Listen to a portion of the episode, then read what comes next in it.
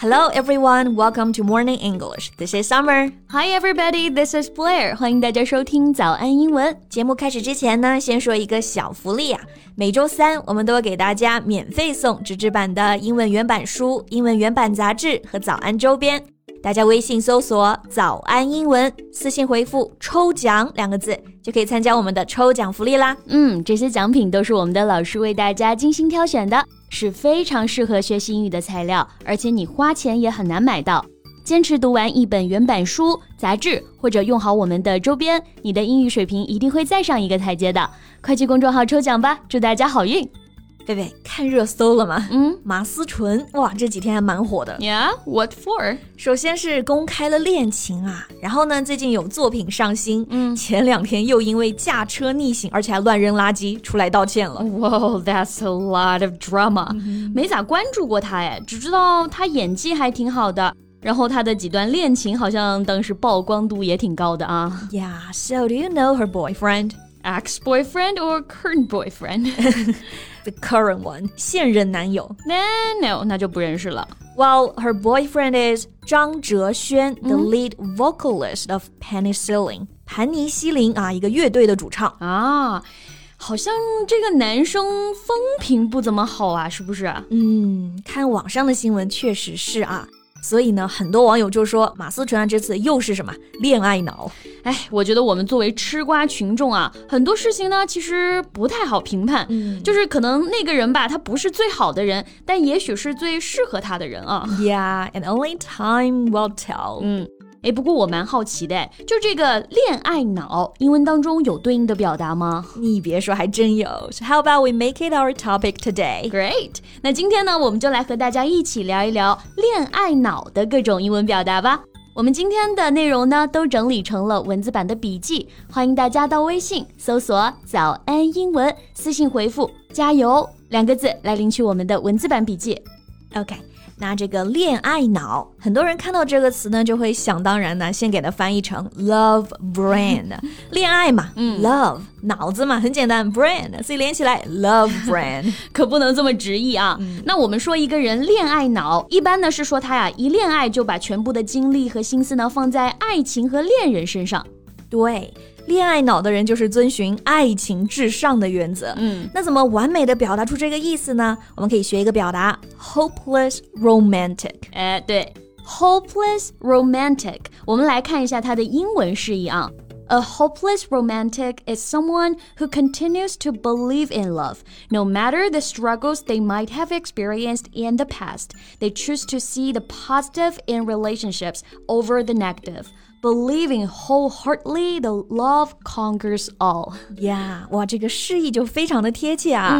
No matter the struggles they might have experienced in the past，不管以前吃过多少爱情的苦，现在仍然呢 believe in love，相信爱情，而且认为呢 love conquers all，爱情可以战胜一切。嗯，着实是相当的恋爱脑了啊。嗯，那在这里呢，romantic 它是作为一个名词来使用的，so you can simply just say somebody is a hopeless romantic. Yeah，that's right.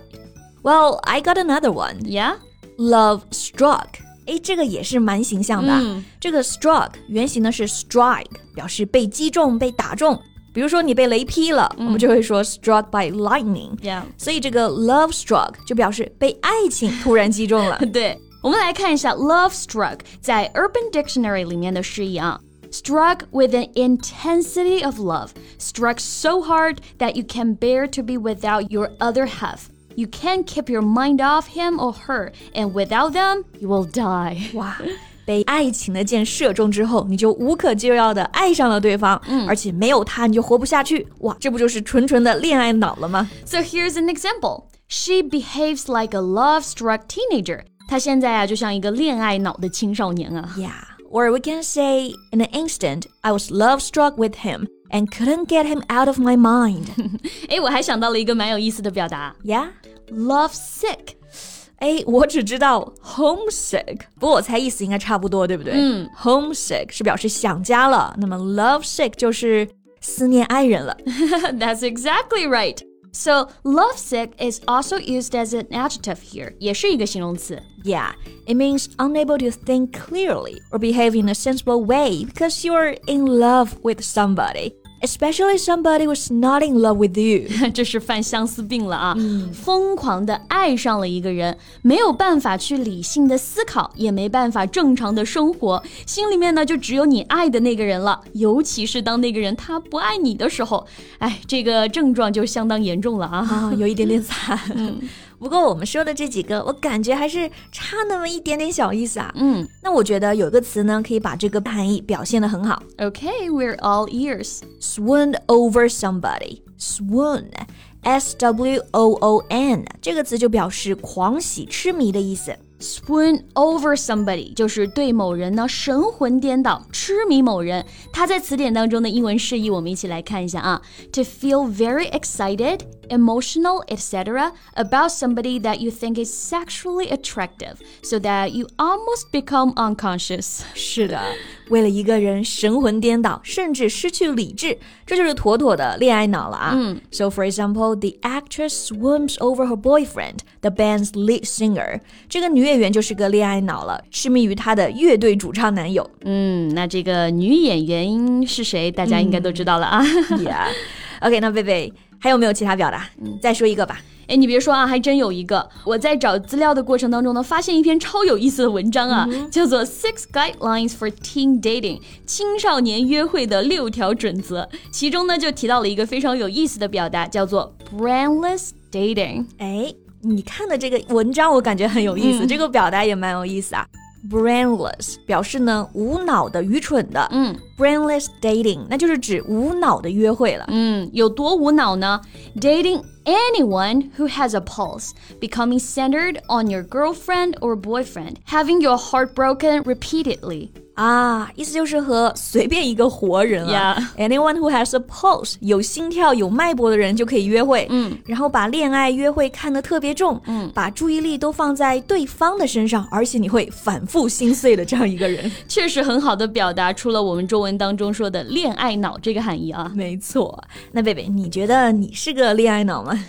嗯，你不觉得你这个问题问的有点冒昧吗？ 我觉得你还是有点恋爱脑吧，每天待在家哪能有甜甜的恋爱呢？甜甜的恋爱就算了吧啊！我现在呢就是一个无情的工作机器，工作使我快乐，工作使我身心愉悦。哇，工作就是你的恋爱， 那此处帮你艾特一下老板了。 OK，那我们今天呢就跟大家分享了关于恋爱脑的各种表达啊。你还有什么别的好的翻译吗？欢迎在评论区给我们留言哦。 嗯，那我们今天的节目就到这里啦。最后再提醒大家一下，今天的所有内容呢都整理成了文字版的笔记，欢迎大家到微信搜索“早安英文”，私信回复“加油”两个字来领取我们的文字版笔记。 OK，so、thank you so much for listening. This is Blair. This is Summer. See you next time. Bye. Bye.